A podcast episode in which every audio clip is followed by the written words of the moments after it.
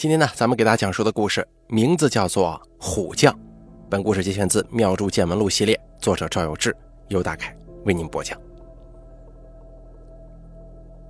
湖南中部地区的雪峰山山脉总长将近千里，附近山丘连绵起伏，是一个很多人都没听说过的地方。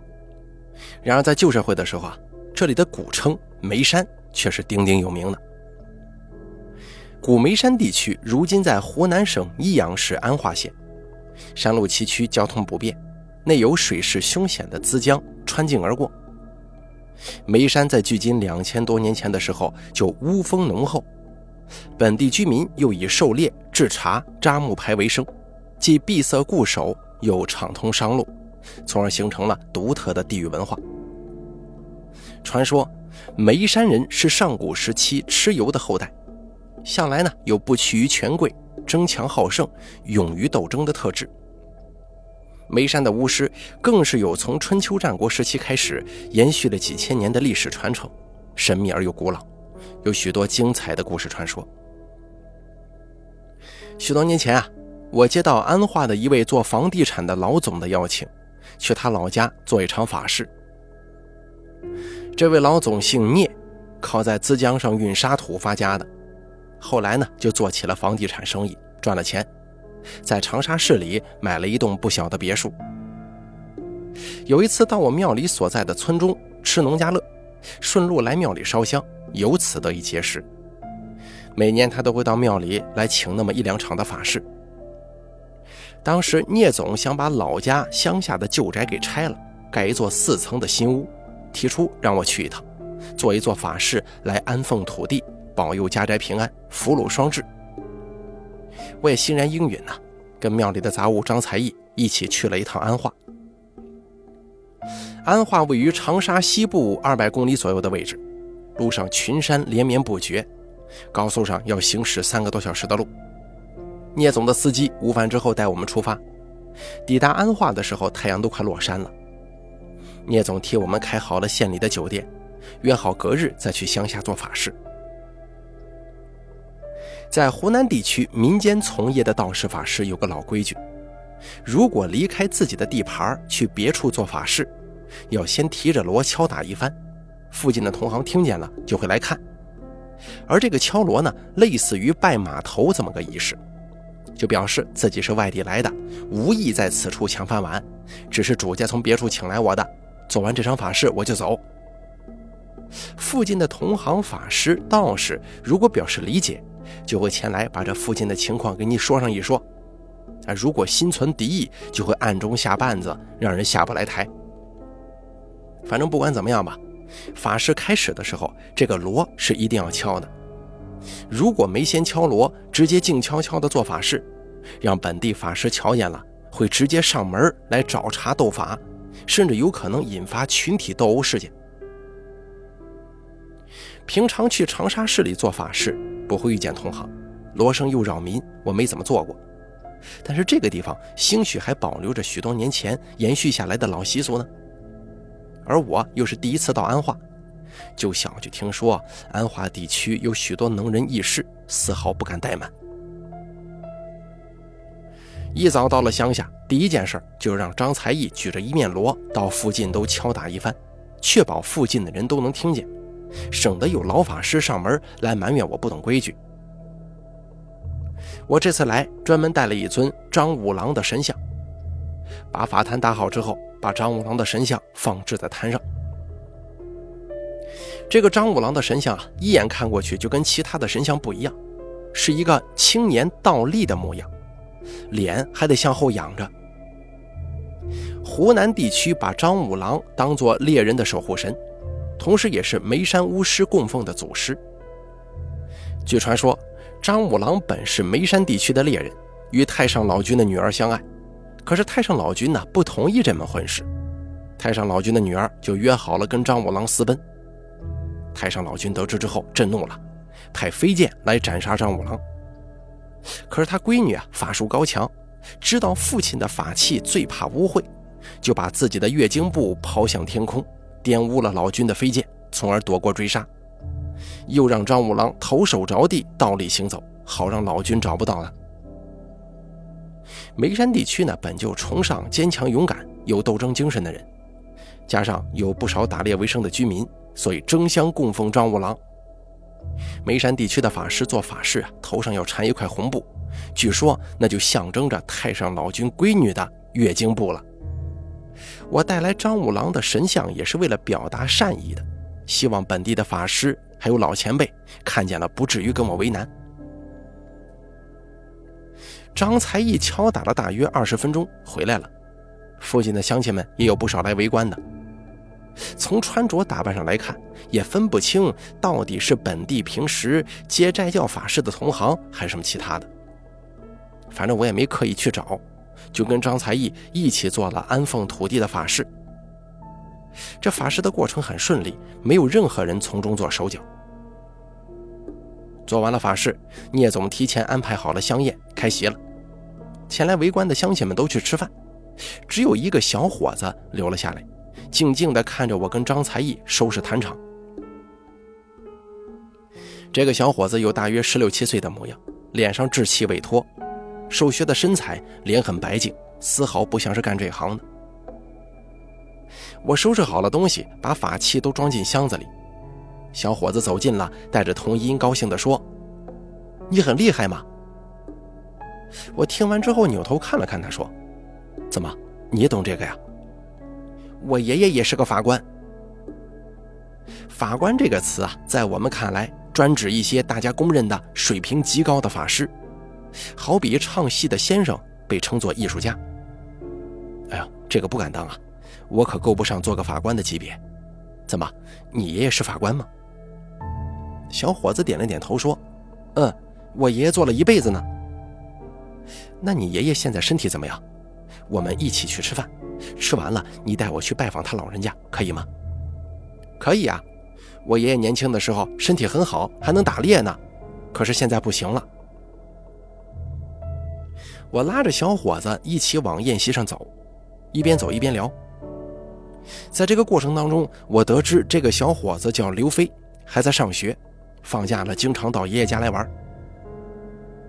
吃完饭，我跟聂总说去附近走走，就催着刘飞去他爷爷家中。刘飞的爷爷家是个挺旧的宅子，占地很大，想来老师傅年轻的时候也是非常风光的。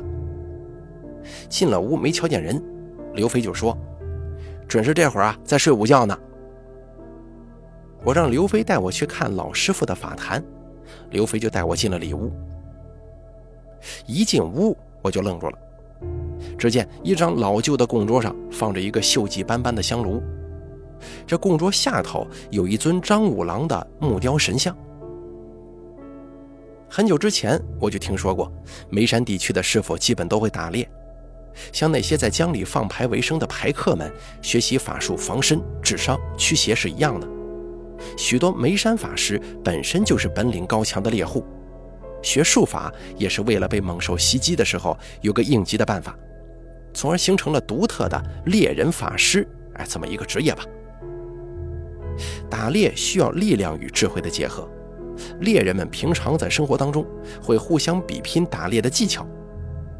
其中最高明的眉山猎人叫做虎将，意思就是能够捉捕猛虎的勇者。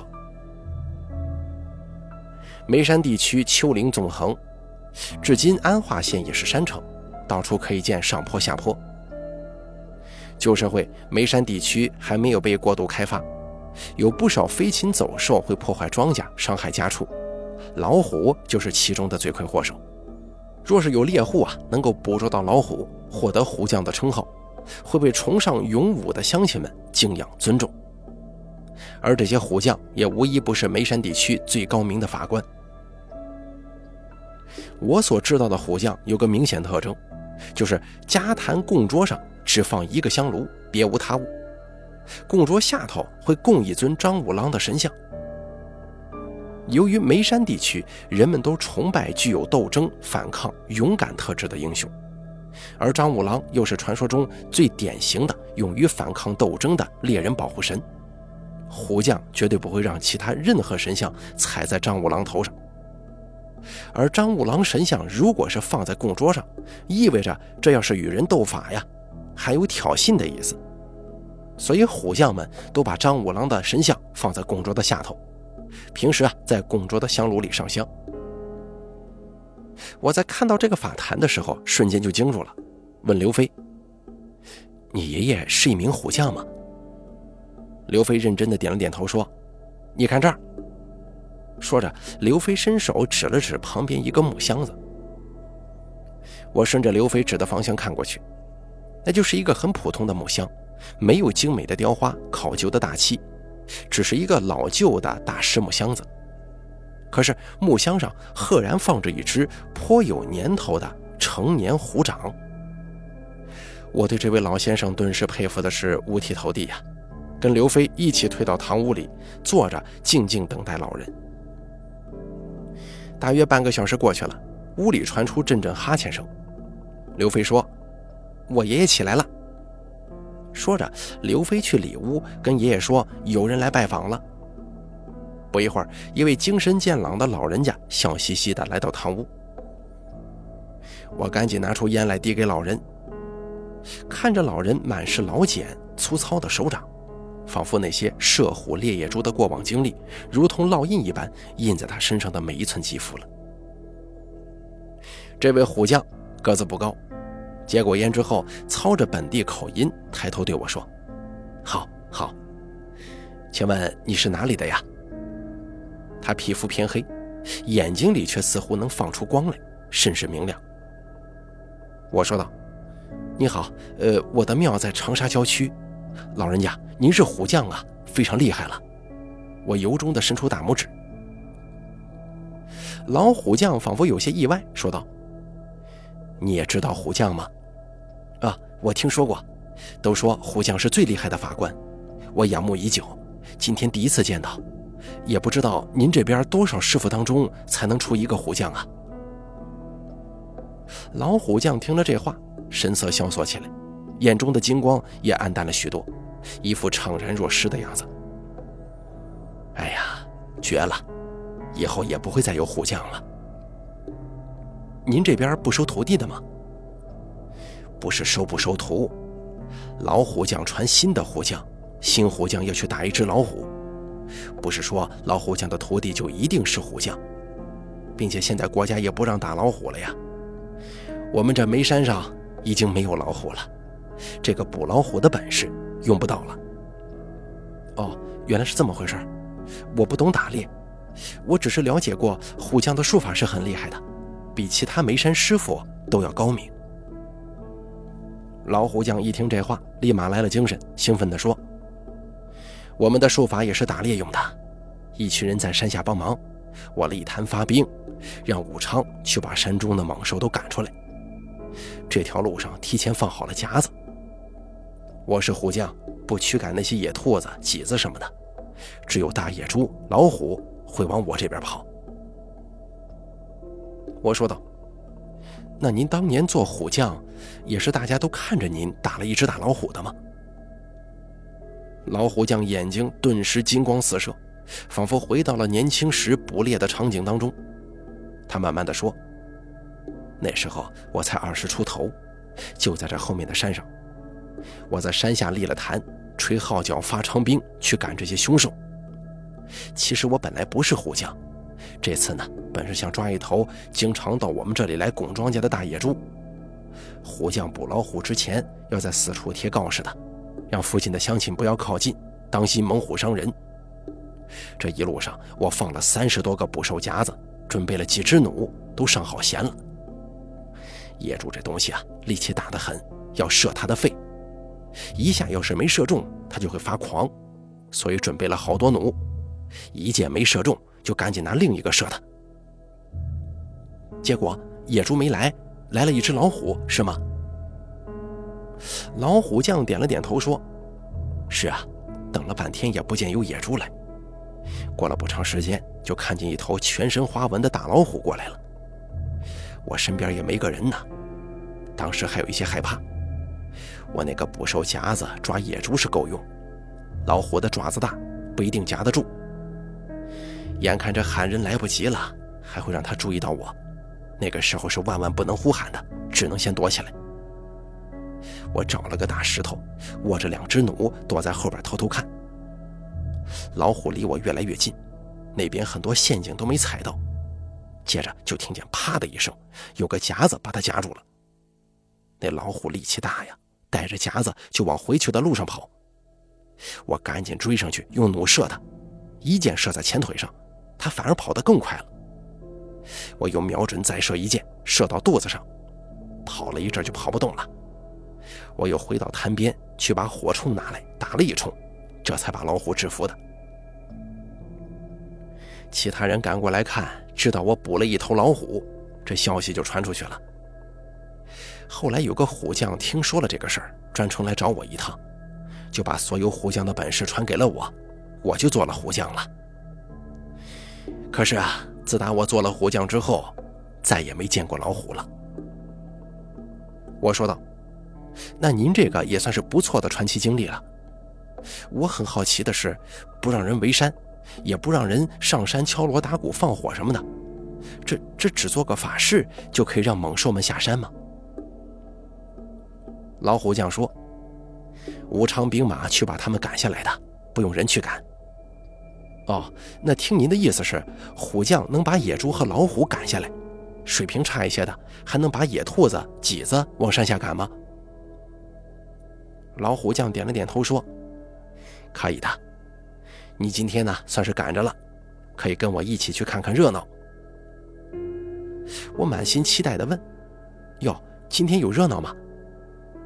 老虎将说：“有个老师傅的徒弟出师了，按照惯例，还是得让徒弟去封一次山的。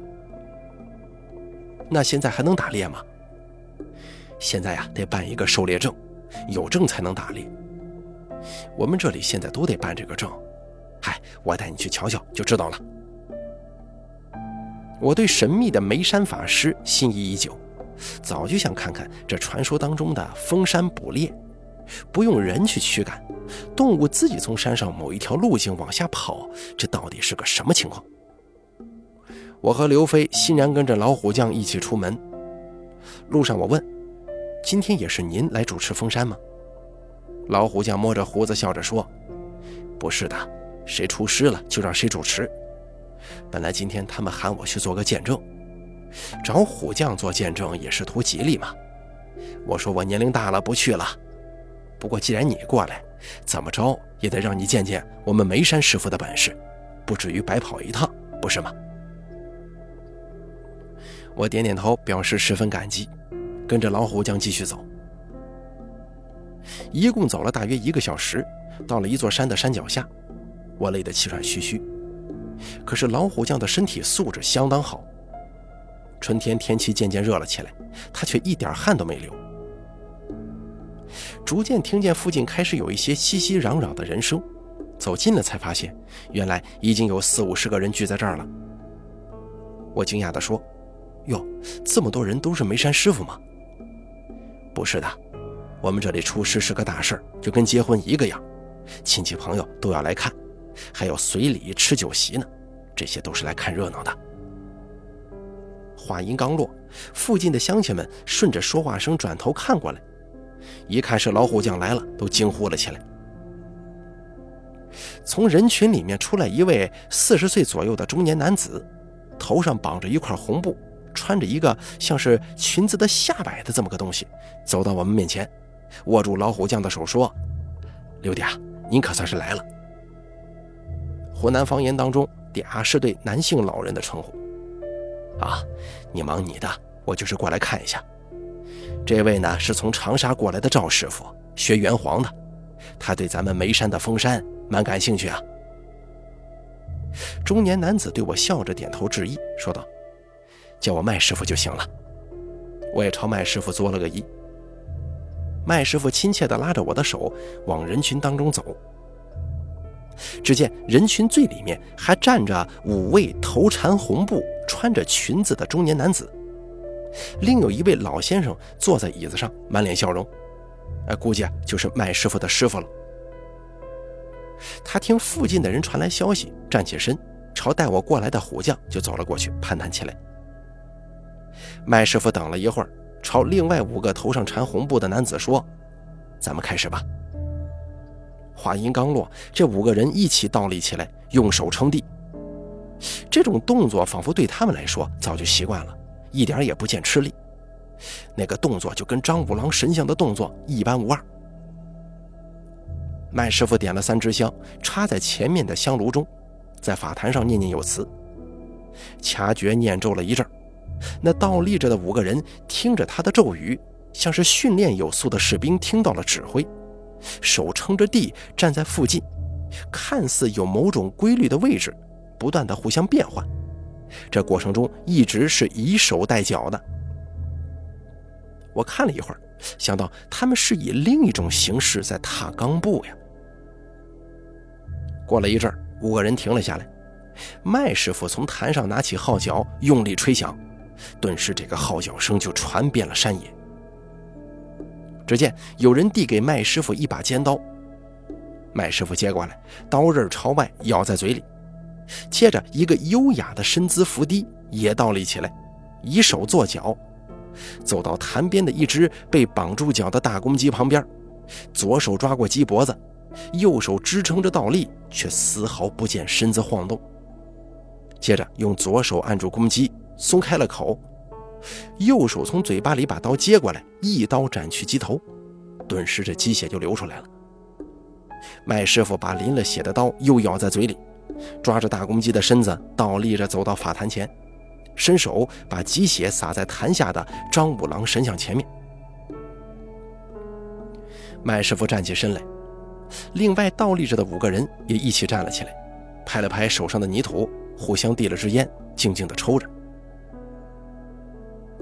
老虎将正跟之前那位老先生坐在一起笑着聊天。我走到老虎将身旁，老虎将帮忙做了一下介绍。这位老先生啊。也确实就是麦师傅的师傅，姓鲁，没有到虎将这个级别，却是一名很出色的老猎人，术法也很高明。我问道：“这个法事做完了吗？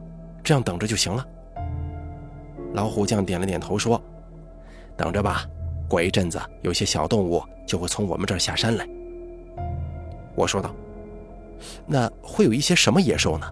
蛇或者野猪吗？”老虎将说：“不同的阵法赶下来的动物是不一样的，有专门赶蛇的，那下来山的只有蛇。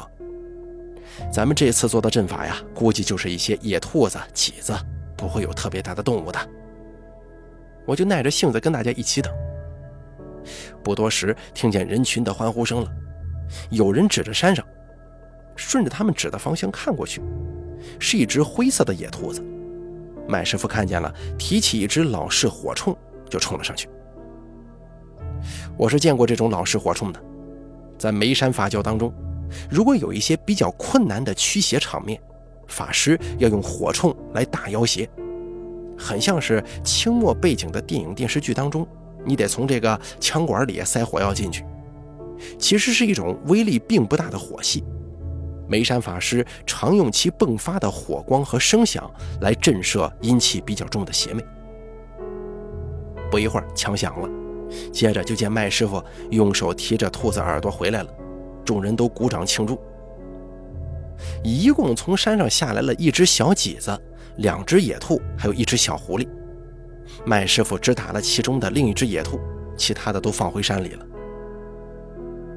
天色渐晚，山上再也不见有什么动物下来。麦师傅撤了法坛，邀请老虎将跟我一起吃宴席。老虎将婉言谢绝了，带着我跟刘飞一起往家走。在回去的路上，我问道：“哎，为什么今天没打麂子跟狐狸呢？”老虎将叹了口气说：“现在没什么东西可以打了，山上的猎物越来越少。我们这儿有个规矩。”封山绝对不能杀绝。现在还是春天，那麂子跟狐狸都太小，放回去才能以后还有的补。反正我是几十年没见过老虎了，没想到不打老虎的时候做了虎将，做了虎将打不到老虎了。我不禁想起许多年前野生华南虎濒临灭绝的消息，心中有些许的落寞呀。在山区居住的猎户们尚且知道捕猎不绝，把幼兽放回山林当中繁衍。眉山地区传承了几千年的捕猎习俗都没有断绝，越来越多的动物却在今天人们不断膨胀的贪婪之下消失了。希望大家呀都能够做到不消费野生保护动物制品，为保护咱们的自然环境出一份力吧。好了，本期的妙著见闻录呢就说到这儿了，感谢您的收听。作者赵有志，由大凯为您播讲。